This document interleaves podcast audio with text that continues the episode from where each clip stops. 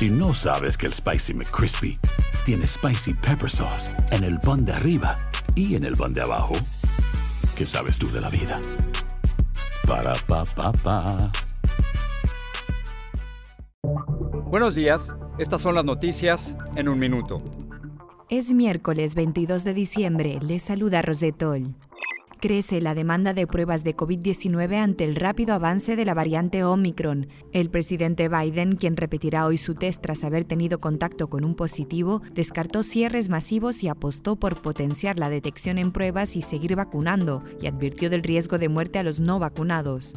Fiscales de Colorado presentaron una moción para que se reconsidere la sentencia de 110 años impuesta a un conductor hispano por un accidente de camión que causó cuatro muertos en 2019.